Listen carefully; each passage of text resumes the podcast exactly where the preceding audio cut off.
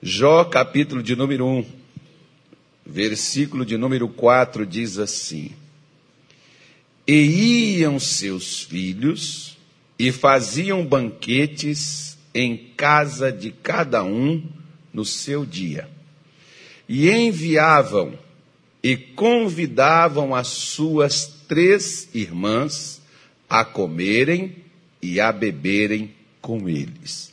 Vamos dar uma paradinha aqui e vamos analisar algumas coisas.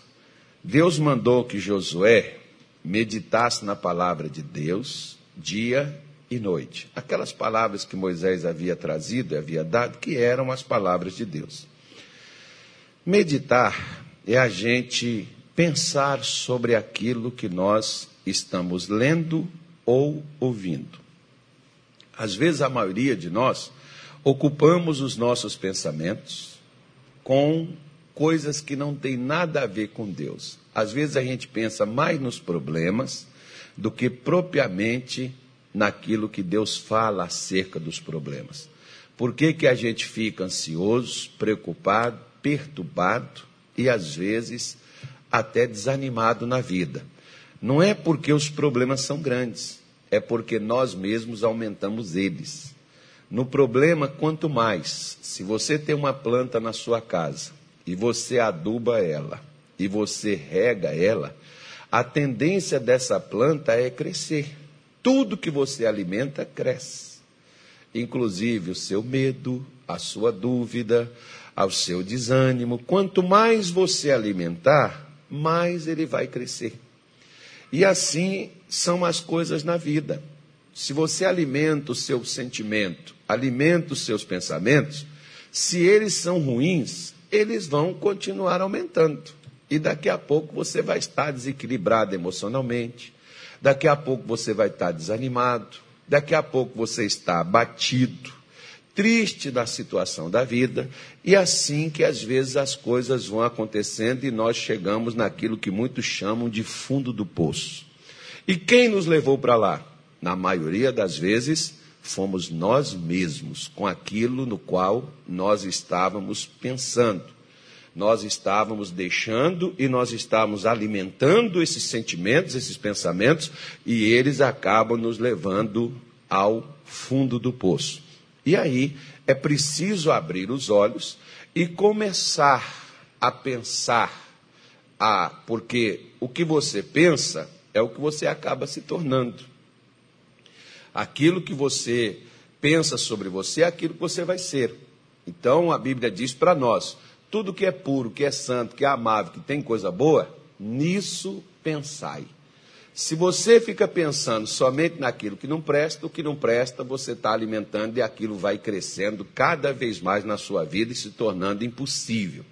Você vê, por exemplo, Golias, quando chegou no arraial, bagunçou e convidou um homem só de Israel para poder lutar com ele e definir a guerra entre duas pessoas somente. Mas ninguém de Israel teve coragem de enfrentar Golias. Por quê? Porque eles pensavam no tamanho de Golias. Eles pensavam na sua garra, na sua valentia, na sua coragem de guerrear, na sua preparação para poder vencer qualquer adversário e no seu tamanho.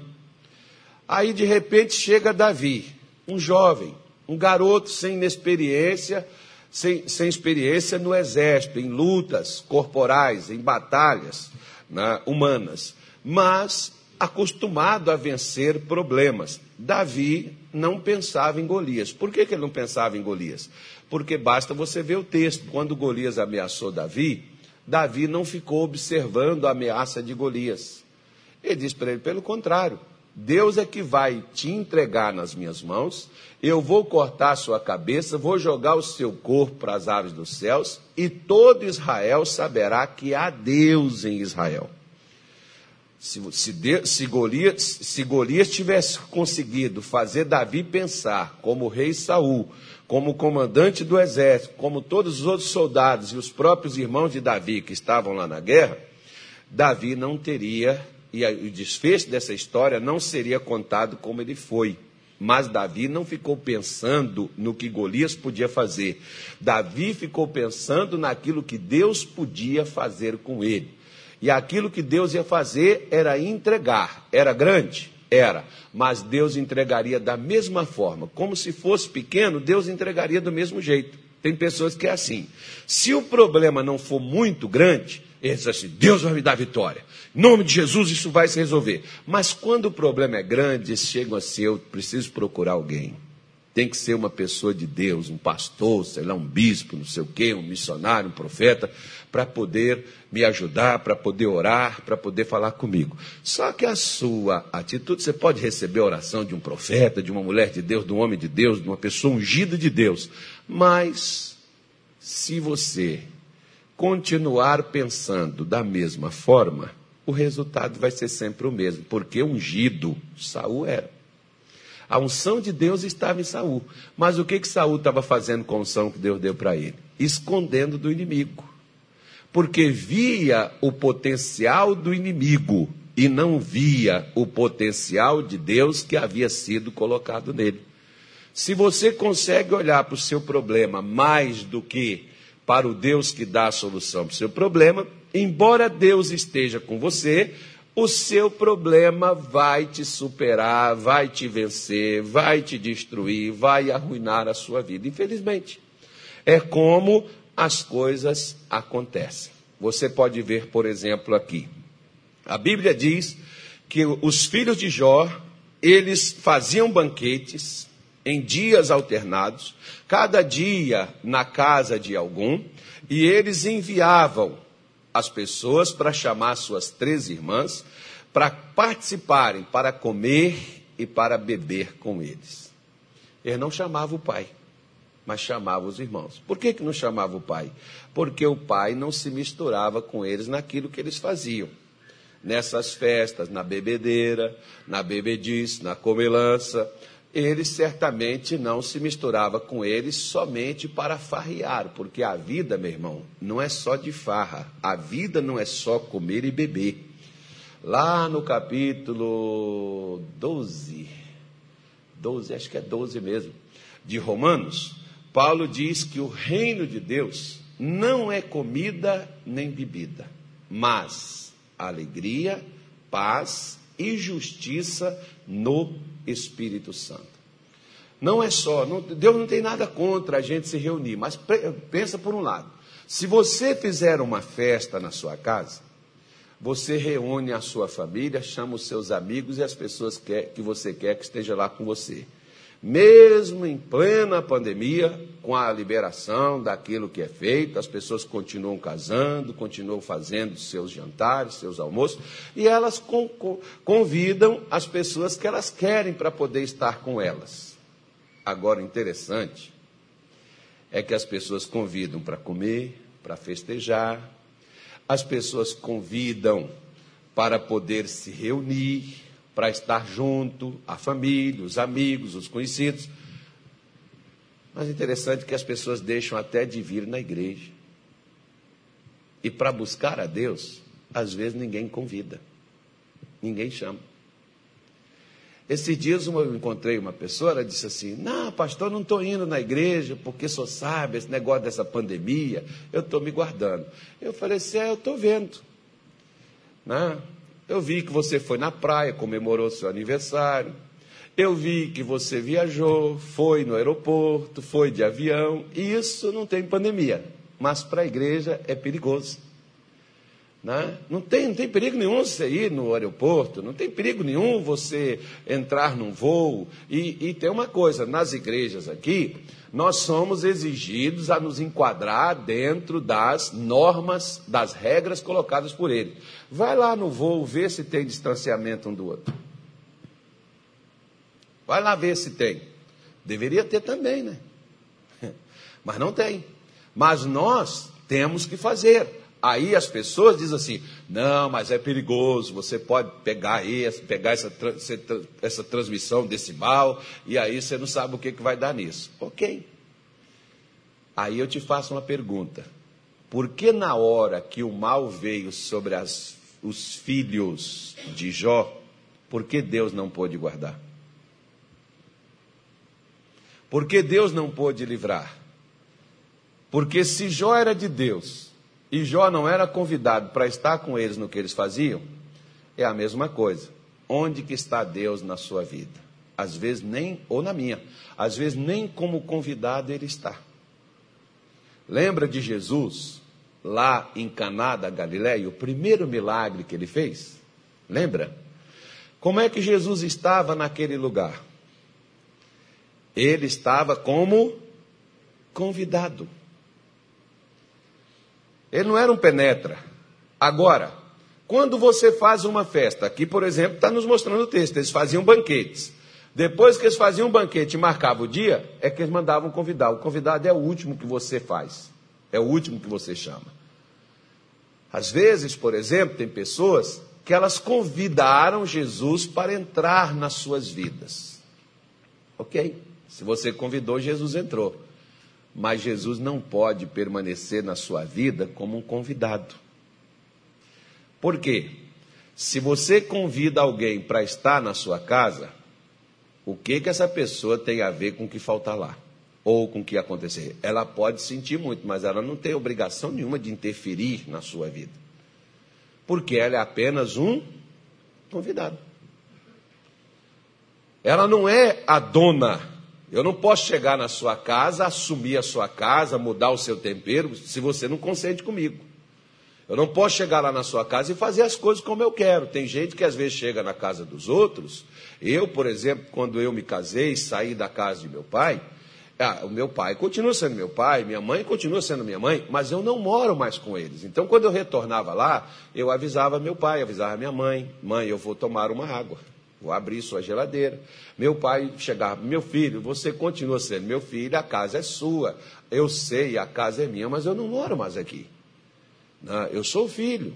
E na, na presença de vocês é, é, como aquela mesma coisa. Às vezes, assim, são sistemas. Se, se isso é errado, se é certo, não sei. Né? Mas é tipo assim: vamos supor, por exemplo, que eu vou lá na sala do missionário, no gabinete pastoral dele. Quem senta lá na cadeira que está lá é ele. Agora imagine se eu chegar lá e sentar no lugar dele. Ele está morto? Não. Mas por que eu vou sentar no lugar dele? Assim como, por exemplo, na nossa casa, tem sempre aqueles costumes. O meu pai sentava sempre num lugar específico da mesa. Quando a gente chegava primeiro do que ele, ninguém sentava lá no lugar dele, podia sentar nos outros locais mas no lugar dele ninguém sentava.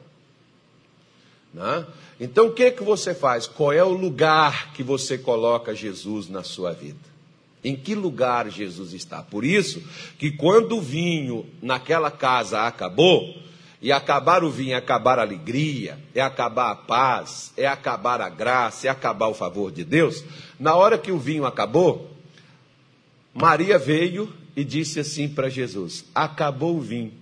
Ele disse: O que, que eu tenho a ver com isso? Jesus estava com má vontade? Não. Ele estava como um convidado, e como convidado ele não tinha que ser provedor. Enquanto Deus é apenas um convidado na minha vida ou na sua, ele não tem obrigação de prover nada na minha vida, nem para mim, nem para você.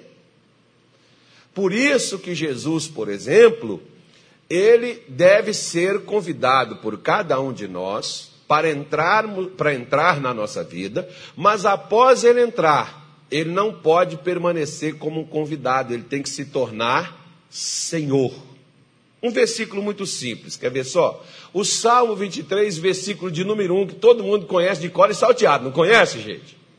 O que que diz lá? O que? Como é que é? Tá fraco. Olha, ontem eu elogiei vocês aqui na juventude, os jovens até. Gente, vocês vão queimar minha língua hoje? Não, vamos ler de novo, vai. Sem olhar. De novo. O pessoal da noite vai ter que se esforçar para equivaler isso aí, hein? Ficou bonito. O Senhor, antes dele ser o pastor, ele tem que ser primeiro. Se ele não é o Senhor, ele também não é o pastor. Ele tem que ser o meu Senhor. E Senhor, por exemplo, em Lucas 6,36, Olha que versículo bonitinho que Jesus falou, né?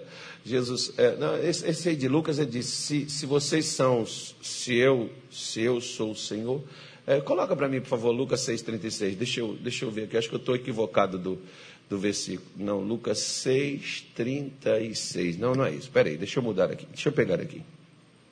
Fica mais fácil aqui. É Lucas 6, mas não é esse versículo não. É o, é o 46. Não precisa nem ir lá, porque com certeza é o 46. Vamos ver o que, que ele diz aí. Por que me chamas, me chamais? De quê? De novo.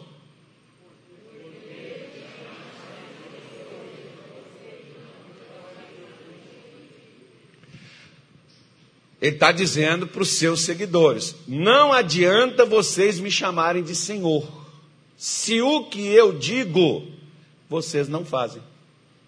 Jesus não é Senhor de quem chama-o de Senhor. Jesus é Senhor daquele que faz o que ele diz. Há uma diferença, irmão.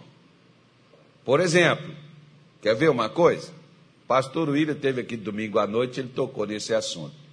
Então, deixa eu reviver isso aqui. Se você só veio de manhã, talvez você não viu o culto da noite, mas ele citou uma frase da Joyce Meyer, eu já vi outros pastores também falando isso, que diz assim: estar numa garagem não torna você um automóvel. Ela estava falando isso referente ao quê? Referente a estar na igreja. Estar na igreja não te torna um cristão. Como estar no altar não me torna um pastor. Eu estou no altar, que é o lugar onde deve estar né, o portador da mensagem de Deus, da palavra de Deus para o seu povo. Mas isso não me torna um pastor. O que, que é que me torna um pastor? O que me torna um pastor é o que eu faço, não o que eu falo. Eu vou repetir de novo que vocês não entenderam. O que me torna um pastor não é o que eu falo, é o que eu faço. Um pastor mente, adultera, rouba, é desonesto? Não. Então, mas eu posso falar para você de tudo isso. Mas se eu não faço isso, eu não sou um pastor. Porque existem as qualificações para que eu ou qualquer um outro colega seja. Por isso que Jesus falou sobre os impostores, falsos profetas, falsos mestres, né, falsos obreiros, obreiros fraudulentos. A Bíblia está cheia desses conceitos. Por quê? Porque não sou eu que coloco um crachá, ou pego, né, boto um paletó, uma gravata, que é umas coisas que eu nem gosto de usar essa parafernália toda, mas a minha mulher diz: Jesus andava bonito, usava túnica, usava não sei o quê. Aí eu já não sou tão bonito, né, irmão? Se andar feio, aí fica pior. Aí... É ruim você, você conviver com gente que entende de Bíblia, que quando a gente não quer obedecer né, no conceito humano, eles usam a Bíblia com a gente. Então, né? então ela disse: ó, Jesus andava bonito, tinha túnica, usava. Né, você vê que Jesus andava, o pessoal até disputou a túnica dele quando ele foi preso. Pegaram a túnica dele lá e fizeram um sorteio. Você acha que por que, que eles queriam aquela túnica? Se fosse um pano velho, uma coisa feia. Então, é igual assim, quando eu era né, religioso, minha mãe, minha família, a minha mãe tinha sempre uma roupa que ela não deixava a gente vestir. A gente chamava aquela roupa, sabe de quê? Alguém teve essa roupa aí, essas vestes? Quem teve isso? Só os que têm de 50 para cima sabem disso. Era a roupa de quê? Hã? A minha mãe dizia: essa é a roupa de ver Deus, que era a roupa para você ir na igreja. Você não vestia ela para outra coisa, não vestia para ir em festa, casamento, era aquela roupa que quando você ia na igreja você tinha que vestir aquela roupa. Batizado, festa, culto, reunião, aquele negócio. Você vestia aquela roupa para você ir para a igreja. Aquela roupa você não vestia ela para outra coisa né, era a roupa de, a gente chamava a roupa de ver Deus. Então, se você vestia aquela roupa, todo mundo já sabia que você estava vindo para onde? Para a igreja. É como se fosse o uniforme dos obreiros, ó. Tá vendo? Ó, o pastor Nilton hoje está até de obreiro também. Eu, não, eu não estou. Ou estou fora. Né? Tá o Bosco aí, ó. A roupa do Bosco. Aí quando o Bosco veste essa roupa, ele não precisa nem falar com a mulher dele que ele está indo, que ele está indo para a igreja. Mas a roupa dele trabalhar amanhã não é essa aí. Né? Então ela, ele sabe, ela sabe, ou ela, ou a família dele que convive com ele, ou alguém que encontrar com ele, está sabendo que ele não está indo para a igreja. É, é, como se fosse algo mais ou menos. Não é que fosse uniforme, mas ficava reservado para aquele propósito. Não, se isso era bom ou ruim, eu não sei. Mas as pessoas, quando via você vestido daquela maneira, já sabia que você estava indo para a igreja. Né? Então Jesus está dizendo que ele não é o pastor de quem ele não é senhor. Só que nós pegamos, Senhor é meu pastor, nada me faltará. E está faltando hã? tudo. Por que, que eu digo que ele é o meu pastor, mas está faltando tudo? Inclusive paz, inclusive ânimo, alegria, saúde, prosperidade, força, entusiasmo. Por que está faltando? Porque ele não é meu Senhor. E por que, que ele não é meu Senhor? Eu não chamo ele de Senhor Jesus, Senhor meu Deus. Não é assim que a gente ora? Sim ou não? E por que que falta? Porque Jesus está dizendo, ó, não adianta você me chamar de Senhor, de Senhor, e não fazer o que eu te mando. Eu não sou seu Senhor. Você pode me chamar. Você pode falar, mas eu não sou. Eu sou o Senhor não é daquele que me chama, é daquele que faz o que eu digo. É aquele que faz o que eu estou falando. Por isso, meu irmão, o Evangelho está além de confissão positiva, além de declarações de palavras. Eu sou cristão, eu sou de Deus. O que que me prova que eu sou? Não é o que eu falo, é o que eu faço. Por isso que às vezes muitas coisas para nós nos faltam. Porque Deus não tem obrigação, como Jesus, por exemplo, ele não estava na casa em Caná da Galileia? Estava ou não estava? E não faltou vinho com ele lá dentro? Ah, se ele estava lá, por que, que faltou? Mesma coisa. Ele pode estar aqui dentro da igreja, mas ninguém ser curado, ninguém ser abençoado, ninguém receber graça nenhuma. Ele pode estar dentro da sua casa, ele pode estar dentro do seu coração. Por quê? Porque você um dia chamou para que ele entrasse. Ele veio, você chamou, ele foi. Eu costumo dizer, por exemplo, eu não vou na casa de quem não me convida, exceto se for minha família. A minha família eu não preciso. Igual, por exemplo, problema é do meu genro. Quem mandou ele casar errado? claro que ele não casou errado. Espera que eu vou explicar. Eu preciso pegar e falar para ele, eu estou indo na sua casa. Não, ele está lá dentro da casa dele com a minha filha. Quem mandou ele ir na minha casa e pegar a minha filha? Agora presta atenção. Vamos passar isso para o espiritual. Nossa, vocês querem que eu faça isso? Não. Tem certeza? Olha lá. Depois você vai se arrepender.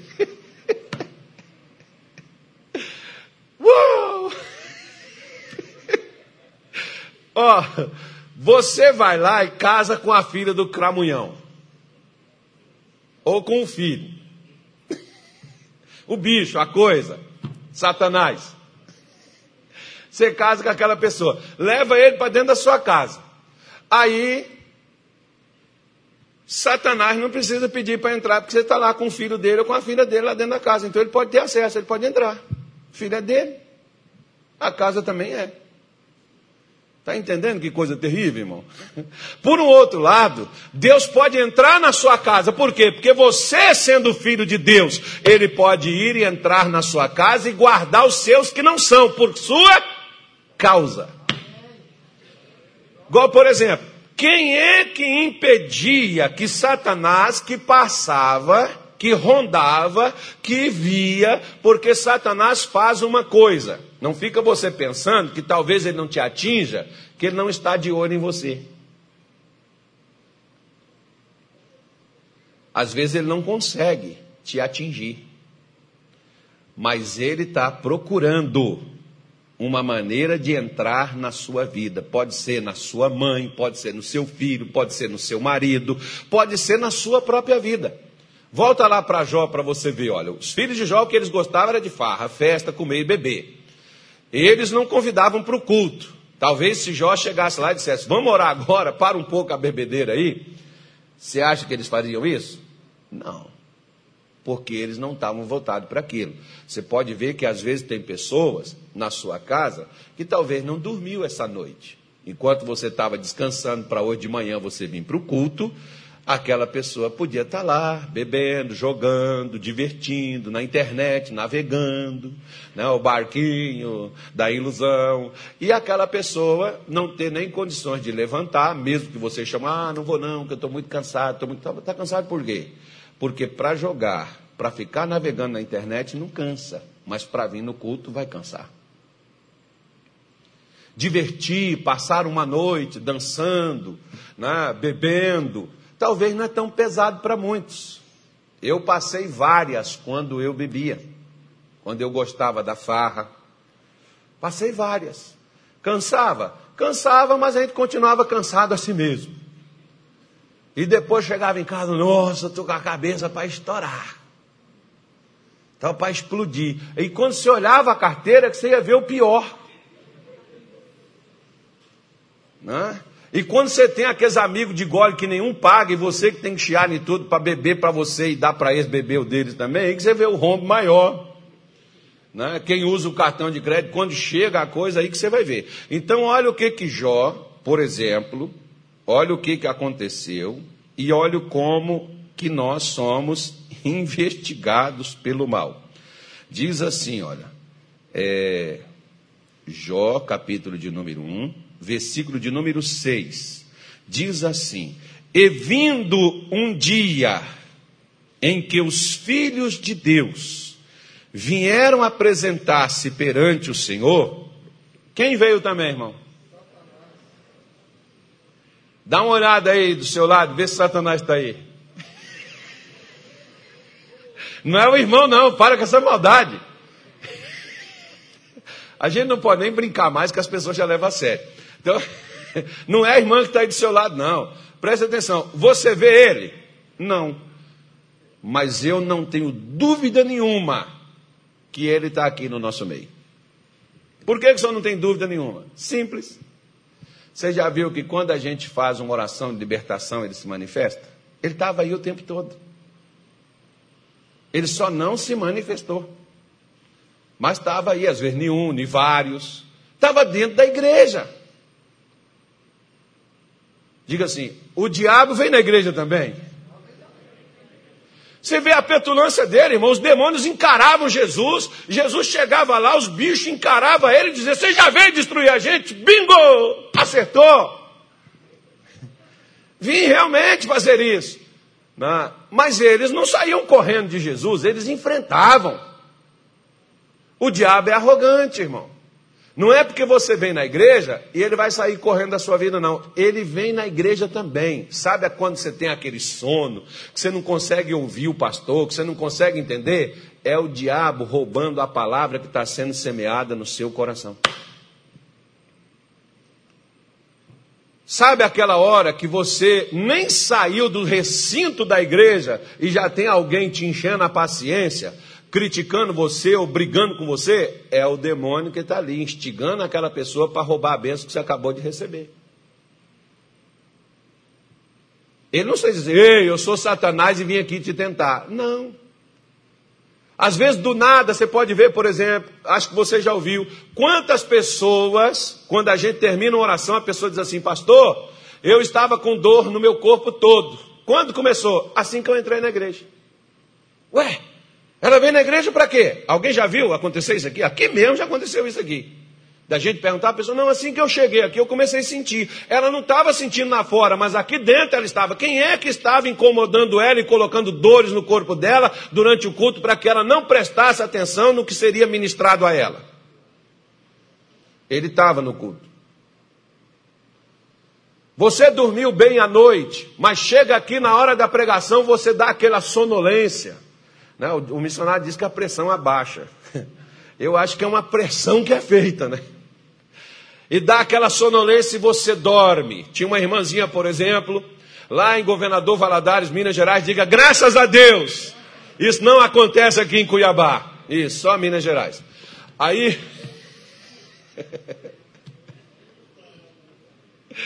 foi quando eu comecei no ministério, foi lá em Minas Gerais, Governador Valadares.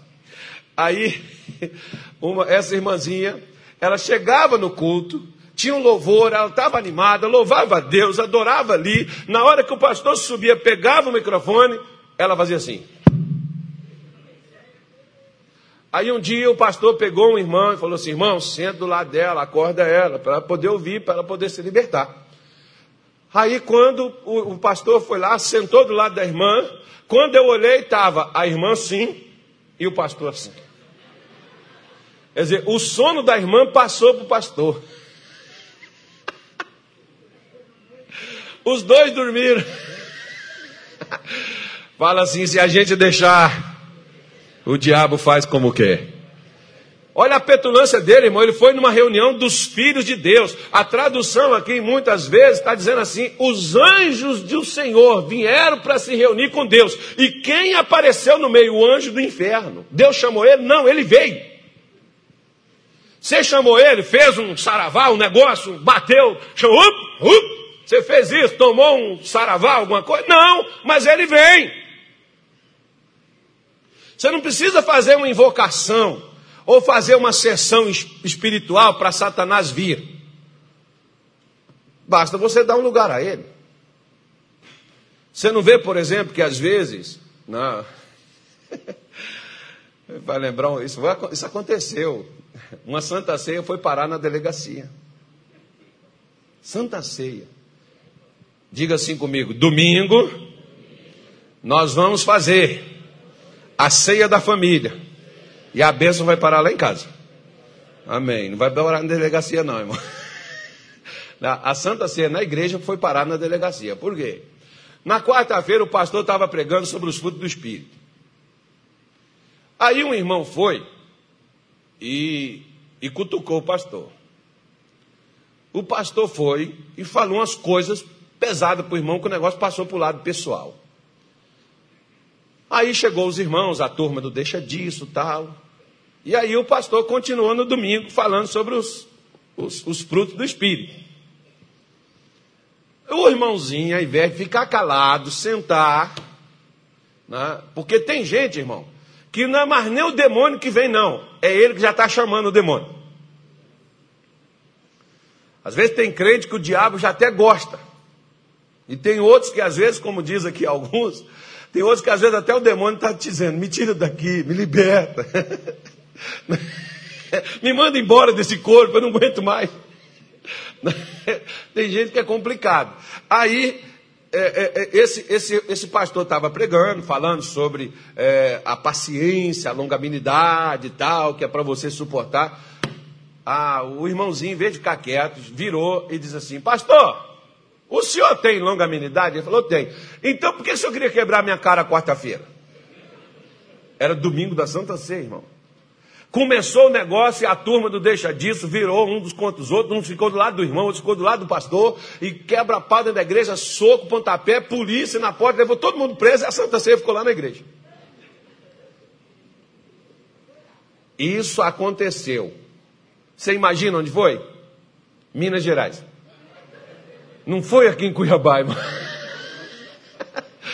Misericórdia, eu falo para Deus, Senhor, Minas Gerais acontece de tudo, livra a gente, meu Deus. Não. Olha o que vão falar da gente. E o pior, irmão, não vou falar que igreja foi, deixa eu falar, é melhor ficar quieto nesse negócio, né?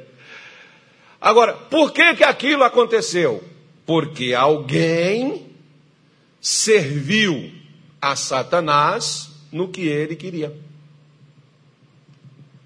Para ele se manifestar lá no Éden, ele precisava de um corpo. Diga assim comigo: para Satanás agir, ele precisa de um corpo. O meu ele não vai ter. Amém.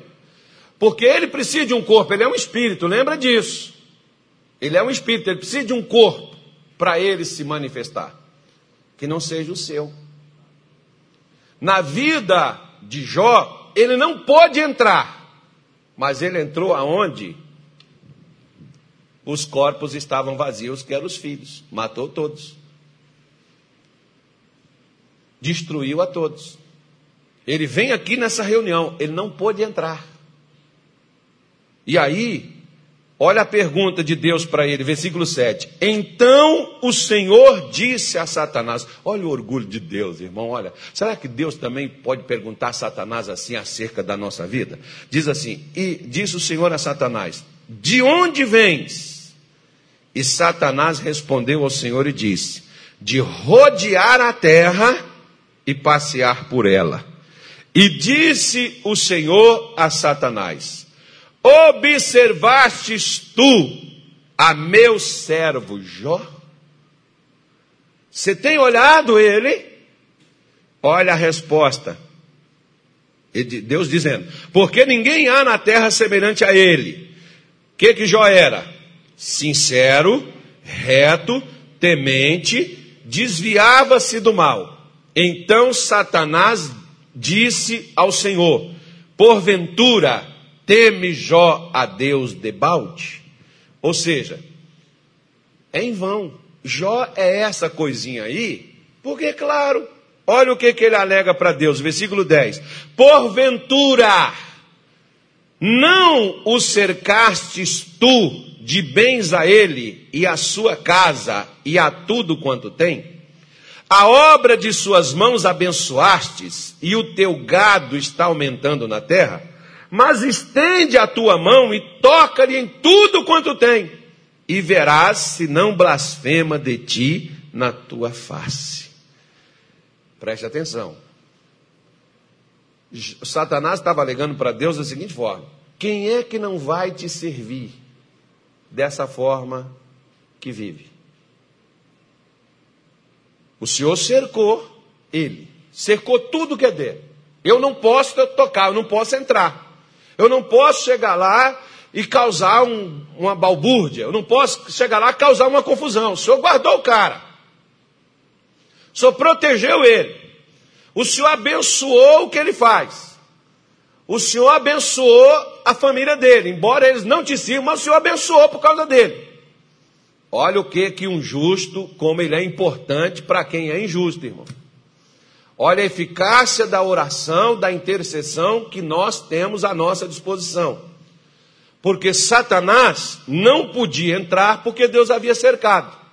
E ele alega para Deus: o Senhor está comprando a devoção de Jó. Quem é que não vai te servir dessa forma? Qualquer um vai servir, ué. Agora, tira o que ele tem, e o Senhor vai ver se ele não vem e blasfema. Blasfemar é falar mal ou atribuir algum mal a Deus. Sabe aquelas vezes que você diga assim, eu não. E só quem está me ouvindo diga assim, eu não. E quem não está ouvindo diga assim, eu já estou dormindo. Então acorda. Sabe aquelas vezes que você, a, que a, a pessoa diz assim, claro que você não, você não faz isso. Mas as pessoas dizem assim, meu Deus, por que, que o senhor está me deixando sofrer? Sabe o que você está fazendo, irmão? Você está indiretamente dizendo a Deus que Ele que está te causando o sofrimento. Eu já disse aqui para vocês, eu falava assim, Senhor, não precisa nem o fura-bolo, nem o cata-piolho, basta o dedinho midinho. Se o Senhor, Deus, não, não precisa só fazer, basta só fazer assim. Tudo muda. Então, eu, indiretamente eu estava dizendo, o Senhor é mau porque o Senhor não me guarda e não me abençoa, porque o Senhor não quer.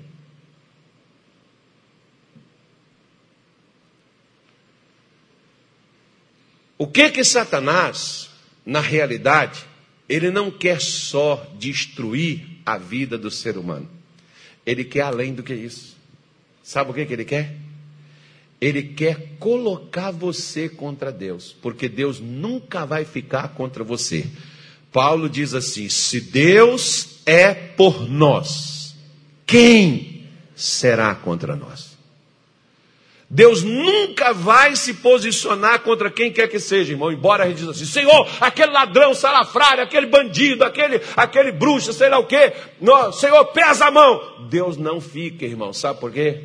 Porque Deus odeia o pecado, mas ama o pecador. Deus não vai ficar contra alguém porque essa pessoa está contra mim. Deus pode me proteger e me guardar dela, mas não vai ficar com ela porque ela, usada pelo mal, está se posicionando contra a minha pessoa. Nós oramos, Senhor, faça justiça. Nós estamos dizendo, Deus mata. Deus pega ele, tira do meu caminho, arreda com ele, faz qualquer coisa, mas tira daqui. Deus não age dessa forma, irmão. Embora muitos crentes fazem essa macumba gospel, né? Para poder tentar destruir a pessoa. Então Deus não age dessa maneira. Aí você pode ver, Deus não evitou de Satanás ir a Jó, mas Deus evitou que Satanás destruísse Jó. E o que era de Jó? Deus não vai nunca.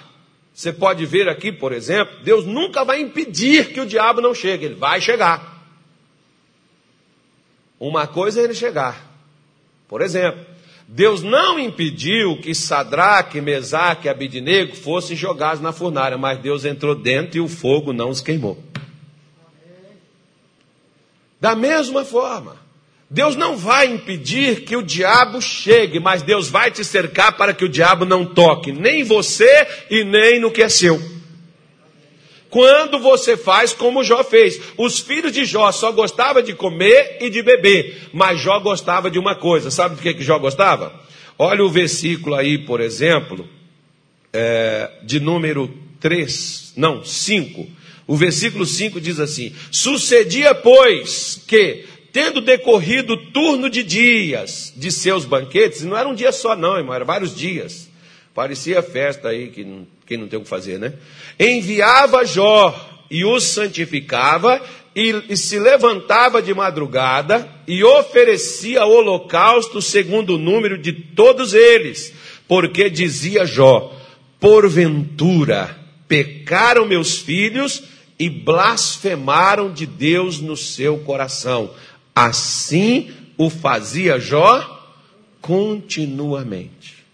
Por que, que Satanás não pôde tocar nos filhos de Jó, embora ele rodeava, embora ele ia lá, embora ele estava analisando, vendo, por que, que ele não podia entrar? Porque Deus havia cercado. Por que, que ele não podia entrar nos bens de Jó? Porque Deus cercou. E Deus cercou por quê? Por causa do que Jó fazia. Deus é um Deus que trabalha, por incrível que pareça. Deus trabalha com as nossas orações. Se você não ora, Deus não interfere. Mas se você ora, Deus interfere por causa da sua oração. Disseram uma vez para a rainha da Inglaterra qual era o exército que ela mais temia, se era a Alemanha nos tempos de Hitler. Ela disse: Não, eu não tenho medo de nenhum exército, nem o alemão, nem o americano, nem o japonês eu tenho medo de um homem que seja de Deus e saiba colocar os seus joelhos no chão. Esse é para se temer. Porque o que Deus pode fazer por meio de uma pessoa só são coisas incalculáveis. Mas você vê, por exemplo, o que me chama a atenção é que a Bíblia diz que Jó não fazia isso de vez em quando. Jó fazia isso contínuo. Era algo contínuo, porque assim como o diabo também, ele fica rodeando, nós também devemos continuar cercando. No capítulo 5, da primeira carta de Pedro, no capítulo 5, versículo 8. Vamos lá dar uma olhada para a gente terminar aqui a nossa mensagem de hoje. 1 de Pedro, capítulo 5, versículo 8. Diz assim: olha, sede o quê? Que que Pedro diz que a gente tem que ser, gente? Está fraco, vocês estão com preguiça. O que, que foi que aconteceu, meu pai? Vocês querem que eu vá embora de novo? Eu vou me embora então. Sede o quê? Sóbrio, calmo, sereno, moderado, controlado, não se desespere por nada. Deus está no controle de tudo. Digam graças a Deus. Às vezes eu, eu sempre falo isso com as pessoas. Ah, pastor, o que, é que eu vou fazer? A única coisa que você pode fazer é ficar quieto. Eu acho interessante quando o farol está atrás, o mar vermelho está na frente, não tinha saída nem para a direita nem para a esquerda, e Moisés diz assim para o povo: Estais quietos e vede o livramento que hoje o Senhor Deus vos dará, porque os egípcios que vocês estão vendo nunca mais vocês vão ver. Eles estavam vendo. Aí você tem que olhar assim, ó, olhar e ver o inimigo e fazer assim, ó coitado. Tchau, tchau. O senhor está doido, pastor? Misericórdia, o senhor sabe o que, eu estou passando? O senhor fica de palhaçada, de brincadeira? Irmão, não foi brincadeira. Quando estava o exército de Faraó atrás, era o pior exército do mundo naquela época. É como se fosse hoje o potencial bélico da Rússia. Por exemplo, a Rússia tem dois satélites. Ou satélite não. É... Eles, eles têm duas bombas. Olha o nome delas: Satã 1 e Satã 2.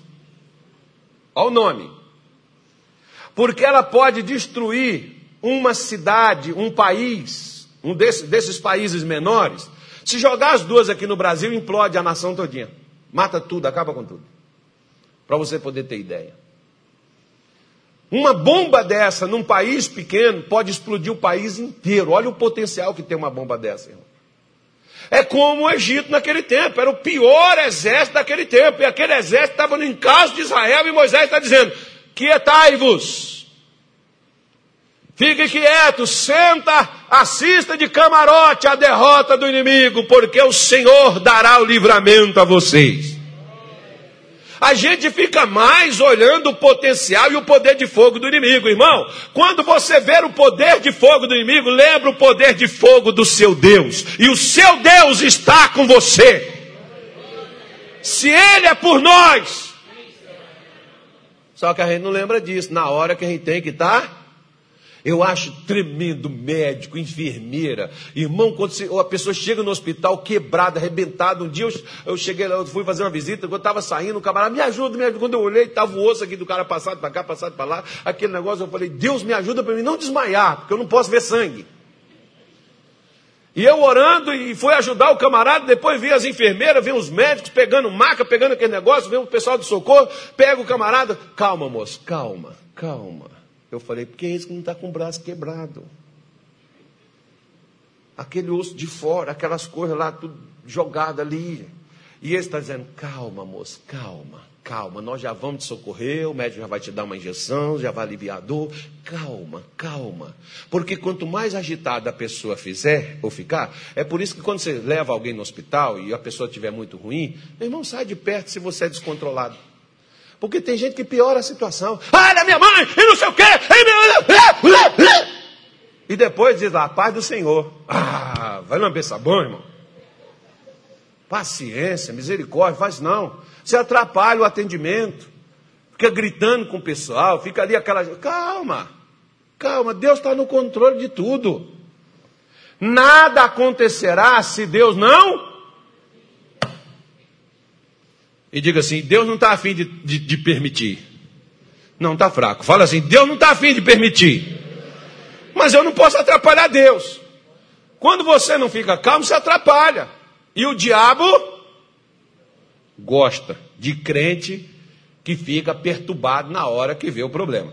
Então ele diz: sede sóbrios e o que mais? Vigiai. Vigia Toma cuidado, não seja negligente, esteja atento ao que se passa, porque muitas vezes você não pode fazer nada, exceto ficar atento. Você vai ajudar mais ficando atento do que brigando com, Deus e o mundo. Porque ele diz assim: o diabo, quem o diabo é? O que, que ele é? Adversário. O que, que ele faz? Anda aonde, irmão? Aonde que ele anda, irmão? Ao derredor. Para quê? Rugindo como um leão, procurando alguém. Na minha tradução diz assim: procurando alguém para devorar. Diga assim: ele está procurando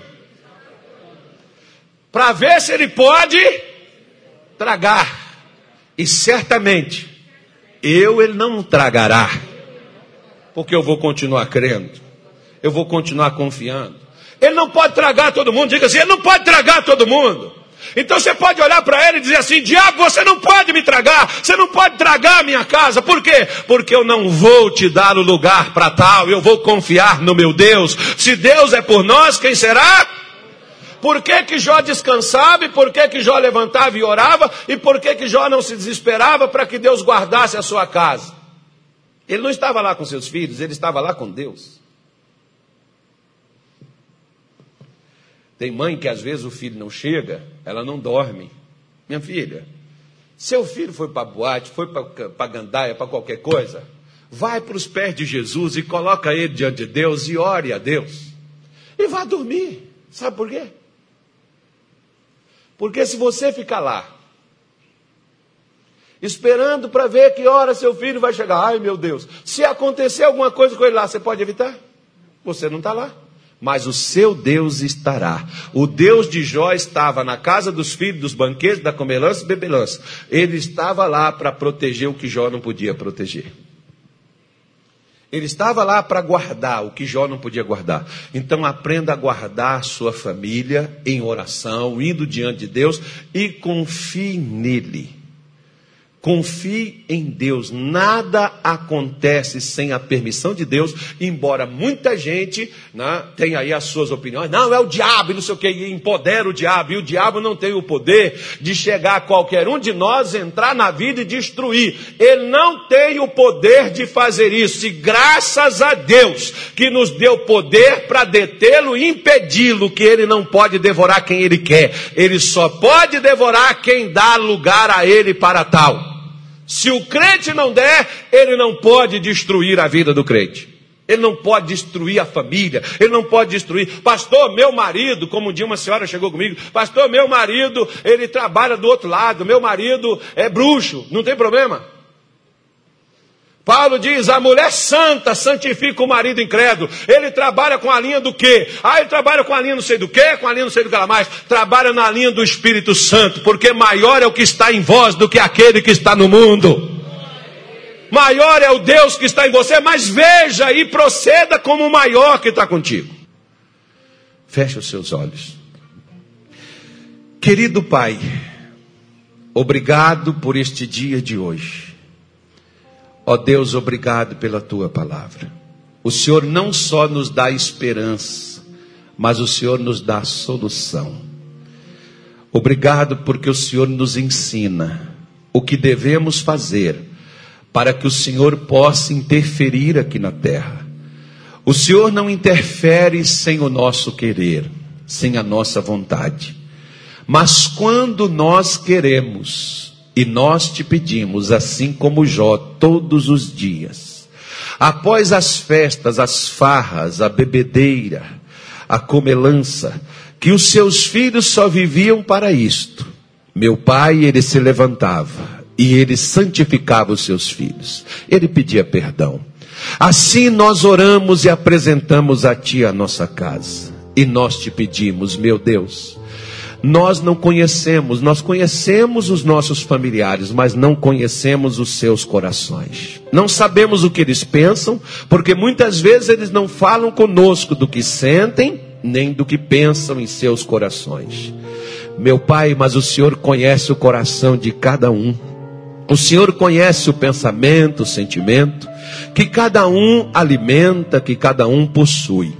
E nós queremos, ó Deus, colocar diante do Senhor a nossa casa, a nossa família.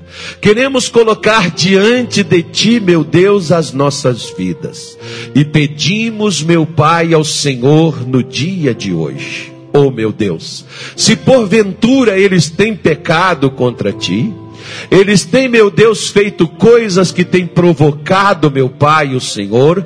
Nós oramos e pedimos a Ti, perdoa, meu Deus, os pensamentos, os sentimentos, perdoe as obras, os pecados cometidos de forma consciente ou inconscientemente a nossa família tem pecado. Senhor, em nome de Jesus, nós oramos agora. E nós te pedimos, meu Deus, ilumina, transforma, muda, guarda, protege, meu Deus, assim como o Senhor cercou a casa de Jó, cercou seus filhos, Satanás rodeava, Satanás passava, mas não podia entrar.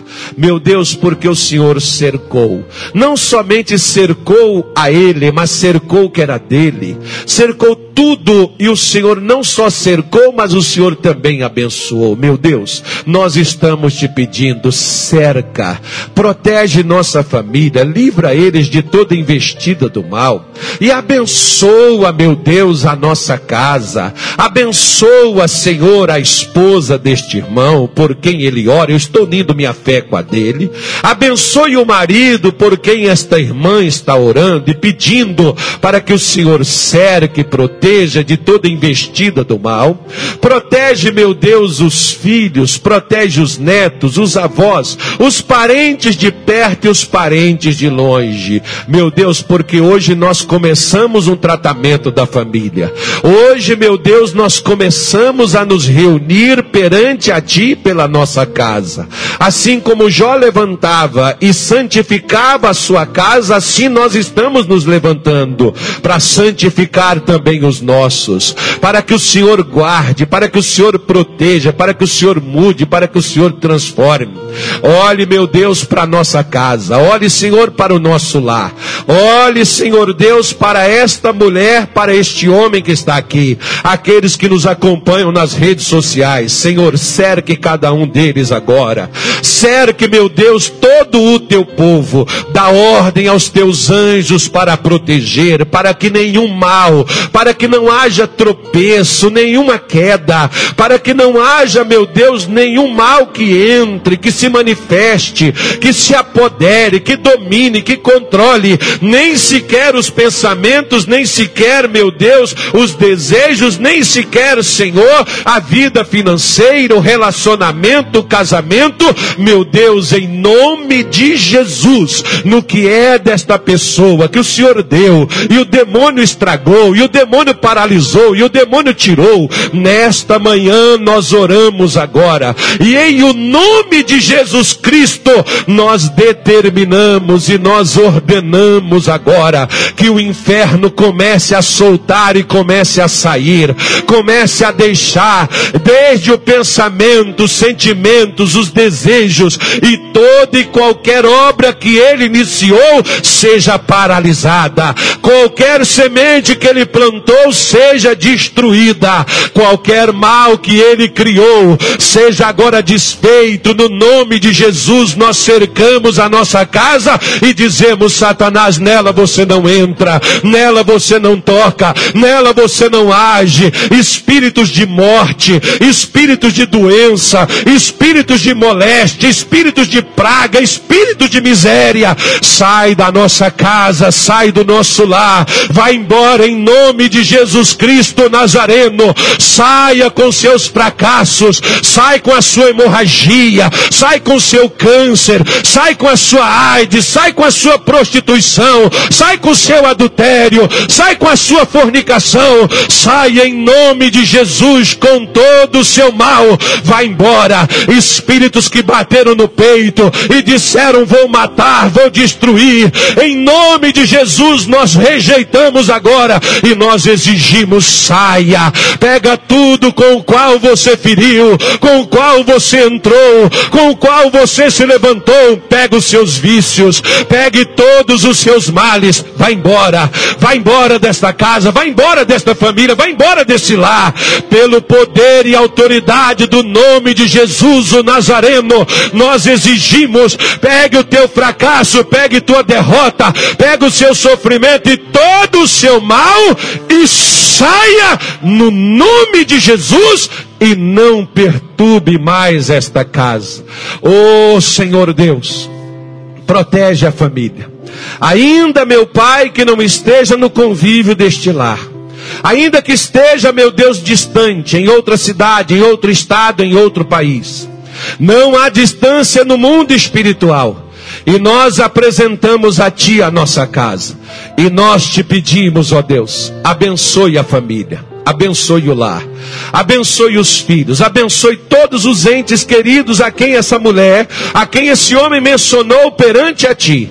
Que sejam guardados, que sejam, meu Deus, protegidos em o nome de Jesus, para que nada venha lhes acontecer. Que a tua graça, que a tua paz se faça presente e que o inferno não possa tocar. Nós santificamos a nossa casa, nós santificamos a nossa família, pedindo a tua proteção e o teu favor. E eu oro por esta pessoa que me assiste, por essa pessoa que está aqui neste culto. Eu oro, meu Deus, em nome de Jesus, para que toda aflição, preocupação, medo, dúvida, engano, maus pensamentos, doenças, moléstias, pragas, desânimo, fraqueza, angústia, em nome de Jesus, toda perturbação que o inimigo trouxe, que o inimigo agiu, que o inimigo feriu, eu oro e repreendo no nome de Jesus. Diabo, pegue tudo que é seu, vá embora desapareça agora. Saia da carne, dos nervos, do sangue, dos ossos, das juntas. Sai dos pensamentos, sentimentos, desejos, intenções.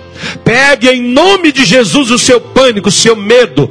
Pegue a sua diabetes. Pegue em nome de Jesus a sua dor, a sua enfermidade, a sua tristeza, a sua angústia, a sua depressão, a sua ansiedade, o seu transtorno. Vá embora você não pode tocar nessas pessoas. Eu cerco esta mulher, eu cerco este homem com a minha oração agora. E eu te digo fora, no nome de Jesus. A partir de agora você não vai tocar. A partir de agora você não vai agir. A partir de agora você não vai operar. E se você agiu, se você feriu, se você tocou, fora, desapareça Vai embora com esses sentimentos imorais, com essa perversão, com essa imoralidade. Vai embora com esse pensamento, vai embora com esse sentimento, vai embora com esse desejo, vai embora com este mal. Pega tudo que é seu. Saia no nome de Jesus pelo poder do nosso Deus. Pai, coloque a tua bênção sobre a vida desses irmãos. Protege-os, guarde-os, livre-os, ó Deus, de todo e qualquer tipo de mal. Que a tua graça e o teu favor esteja sobre eles. Que eles sejam abençoados com a paz. Que eles sejam abençoados com a saúde. Que eles sejam abençoados, ó Deus, com a tua misericórdia, com a tua salvação. Nós te agradecemos no nome de Jesus. Diga obrigado, meu Deus. Eu sei que o Senhor me cerca. E tudo que é meu, o Senhor está abençoando a partir de agora. A minha casa está guardada. O mal não tocará eu não vou dar lugar, o diabo não vai me devorar, porque eu estarei seguindo na fé, confiando no Senhor, sabendo que tu és poderoso para fazer além do que eu penso e além do que eu te peço, no nome de Jesus. Abençoe a minha casa com a tua paz, faz aumentar aquilo que eu tenho e protege a minha vida e a vida dos meus trazendo harmonia, alegria e felicidade no nome de Jesus. Digam graças a Deus e amém.